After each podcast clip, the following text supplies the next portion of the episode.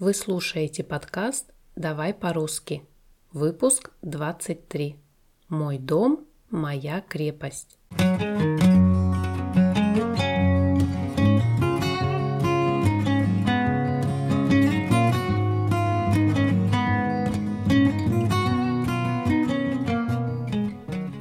Всем привет! Всем прекрасного дня!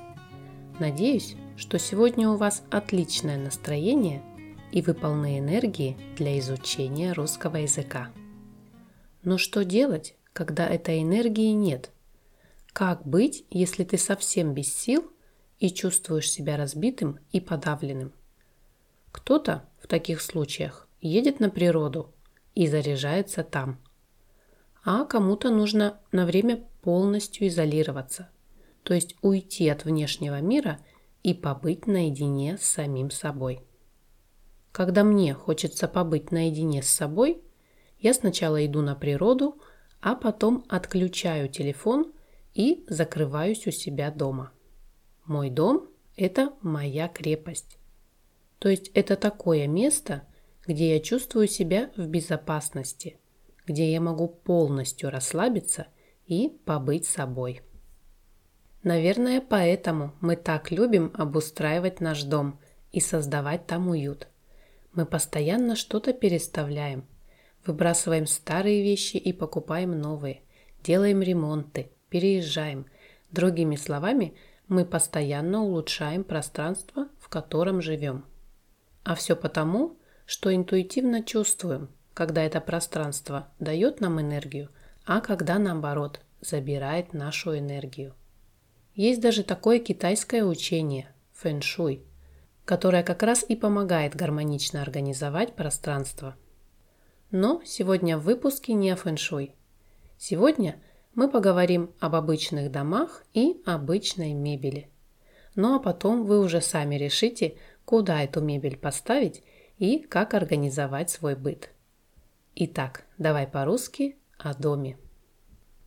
И сегодня в выпуске нам будут помогать две школьные подруги – Настя и Таня.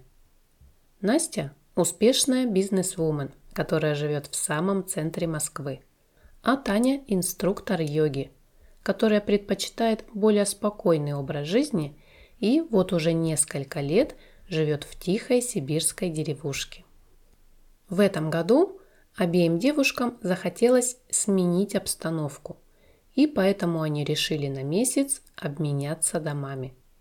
Настя решила отдохнуть от городской суеты и пожить поближе к природе. А Тане, наоборот, захотелось оказаться в самом центре событий и вновь почувствовать себя городским жителем. Перед тем, как совершить обмен, Таня и Настя созвонились по телефону, чтобы обсудить все детали переезда. «Таня, мне не верится, что целый месяц я буду жить в деревне. Надеюсь, у тебя горячая вода есть? Конечно, есть. Я живу в доме со всеми удобствами. Ну, если вдруг тебе захочется почувствовать себя настоящим деревенским жителем, то можешь наколоть дров и затопить баньку, а после бани искупаться в озере. Вот это да, звучит прям как в сказке – ну расскажи мне поподробнее, какой у тебя дом? У меня небольшой двухэтажный дом на берегу озера Байкал. Дом снабжен всем необходимым для жизни современного человека. Электричество, центральное отопление, горячая вода. На первом этаже находится гостиная и кухня, а на втором этаже спальня, туалет и ванная комната. Справа от дома – есть небольшая пристройка. Там располагается домик для гостей. А слева баня и беседка. Во дворе у меня есть небольшой сад. Летом я там загораю, читаю и занимаюсь йогой, а зимой делаю зарядку и играю в снежки с соседями. Класс! А интернет у тебя есть? Мне обязательно нужен интернет, чтобы работать. Так ты работать едешь или отдыхать? Да, интернет есть, но, если честно, связь очень плохая. Бывает, что и вовсе не ловит. Как же я буду без интернета? Ну ладно, что-нибудь придумаю. А рабочий стол-то у тебя есть? Мне обязательно нужен стол, чтобы писать статьи. Каждый день я пишу посты в Инстаграме и записываю видео для Ютуба. Без компьютера и рабочего стола мне просто не обойтись. Не переживай, стол есть. Он находится в гостиной, рядом с окном. Вообще, у меня очень светлая гостиная. Как раз подойдет для твоих видео. Даже дополнительного освещения не понадобится. Как здорово! То, что надо. А вот у меня гостиная темная. Там окна выходят на другое здание. И для записи видео мне всегда требуется дополнительное освещение. Окна твоей гостиной выходят на другой дом? Это совсем не по фэншуй. А дом как стоит? Углом или прямо? Слушай, я не обращала внимания. А что это так важно? Конечно, важно. Лучше, когда окна выходят на красивый сад или озеро, как у меня. Но в центре Москвы, как я понимаю, все дома такие. Расскажи мне поподробнее о своей квартире. У меня двухкомнатная квартира в самом центре Москвы, недалеко от Красной площади, ГУМа и Большого театра. В общем, туристическая зона. А дом какой? Многоэтажный? Да, дом многоэтажный, а я живу на десятом, самом последнем этаже. Здорово, я люблю верхние этажи. Соседей сверху нет, меньше шума. Только вот не тесно тебе в двухкомнатной квартире? Нет, совсем не тесно. У меня довольно большая квартира. Когда входишь, сразу попадаешь в просторный коридор. Справа от входной двери располагается большой встроенный шкаф и зеркало, а напротив гостиная. Прямо по коридору находится туалет и ванная комната. Справа спальня – а слева кухня. М планировка мне нравится. Только ты сказала, что квартира у тебя довольно темная. Не все комнаты темные, только гостиная. Но я это смогла компенсировать за счет дополнительного освещения. Итак, в гостиной стоит большой мягкий диван. Слева от дивана напольная лампа, а на потолке люстра. Так что света мне хватает. В середине комнаты лежит большой ковер, а на стенах висят мои картины. Я тебе говорила, что начала рисовать? Нет, не говорила. Мне уже не терпится посмотреть на твои шедевры. Нарисуешь меня? Да, как-нибудь обязательно нарисую. Так на чем я остановилась? А, на гостиной. Также в гостиной у меня есть небольшой книжный шкаф. На полках стоят альбомы с фотографиями и, конечно же, книги. В основном детективы и приключенческие романы. Можешь почитать, если будет желание. Так, теперь спальня. Ну, в спальне у меня почти ничего нет. Только кровать да шкаф.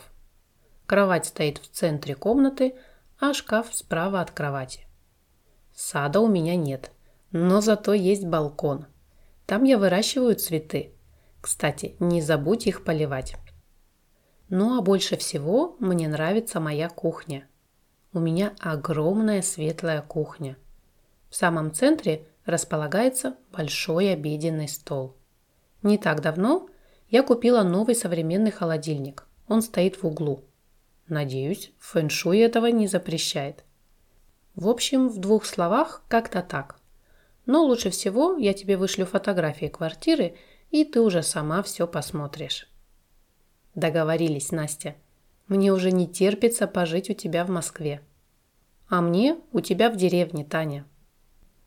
Ну что, друзья, вы прослушали диалог между Настей и Таней. Чем закончился их отпуск, мы, к сожалению, не знаем. История об этом умалчивает. Однако у нас остался их телефонный разговор – Давайте же посмотрим, какие полезные слова и конструкции использовали девушки, чтобы описать свой дом. Когда хотят узнать подробности о вашем жилье, обычно спрашивают «Какой у тебя дом?» или «Какая у тебя квартира?» «Какой?» «У кого?» что. Обратите внимание, что вопросительное местоимение «какой» изменяется по родам и числам, подобно прилагательному. Например, «Какой у тебя дом?» «У меня двухэтажный дом». «Какая у тебя квартира?» «У меня двухкомнатная квартира». Двухэтажный дом – это дом, в котором два этажа. Если в доме три этажа, то этот дом будет трехэтажным. Если же в доме много этажей, но мы не знаем, сколько конкретно, то мы можем просто сказать, что дом многоэтажный. То же самое происходит с комнатами. Сколько комнат в твоей квартире? В моей квартире две комнаты. Это означает, что у меня двухкомнатная квартира. Например, у моей мамы трехкомнатная квартира, а у моего дяди четырехкомнатная. Сложные прилагательные двухэтажный, трехкомнатная и так далее образуются от количественных числительных в родительном падеже и существительных. Например, два этажа – двухэтажный, три комнаты – трехкомнатный, четыре колеса – четырехколесный и так далее. Но запомните, мы говорим одноэтажный и однокомнатная. У нашей героини Насти двухкомнатная квартира в многоэтажном доме. А вы помните, на каком этаже живет Настя? Все верно. Настя живет на десятом этаже, на самом последнем. На каком, на каком? На десятом? Как высоко? А на каком этаже живете вы? На первом? На втором? На третьем? Или, может быть, на десятом? Интересно, а кто-нибудь живет на 44 этаже?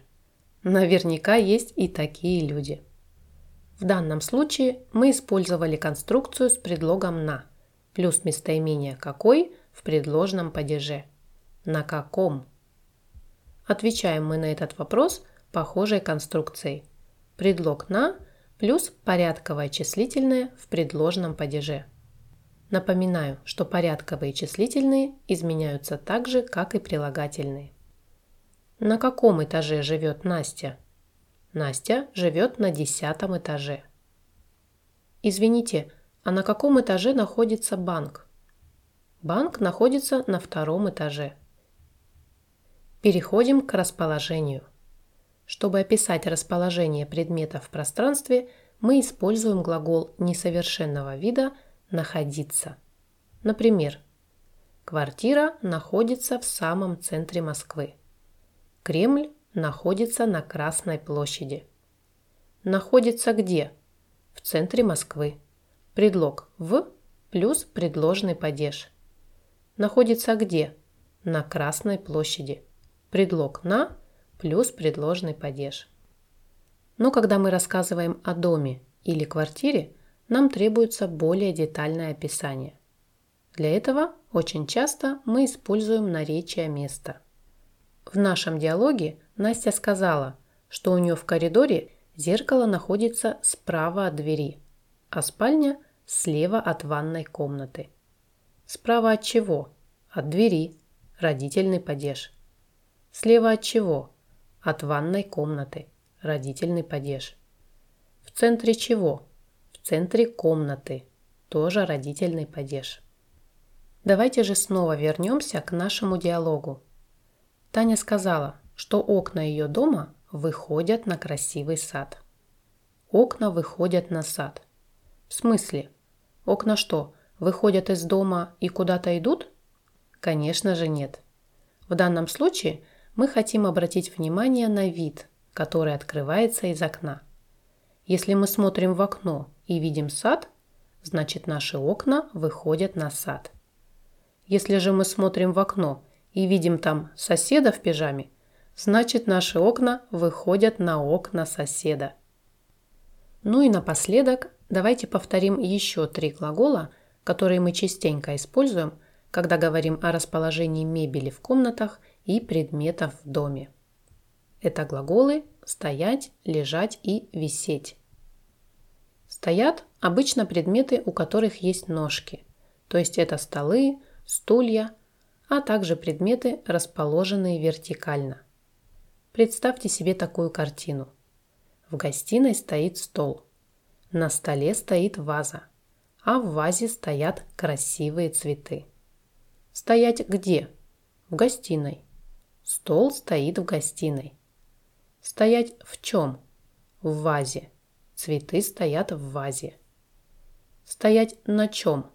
На столе. Ваза стоит на столе. Глагол «лежать». Лежат предметы, расположенные горизонтально. Лежать где? В гостиной. Ковер лежит в гостиной. Лежать на чем? На столе. Книги лежат на столе. В горизонтальном положении. Если же мы поставим эти книги вертикально, то тогда книги будут уже стоять на столе. Но это было бы очень странно. На столе книги обычно лежат, а в книжном шкафу стоят. Глагол «висеть». Висят предметы, расположенные на стене, либо на потолке. Висеть на чем? На стене, на потолке, на окне. Висеть где? В гостиной, в коридоре, в спальне. Картины висят в коридоре на стене. Люстра висит в гостиной на потолке. Шторы висят в спальне на окне. Друзья, а у вас что-нибудь висит на стенах? Картины, фотографии, часы? В какой комнате они висят? И где у вас стоит стиральная машинка?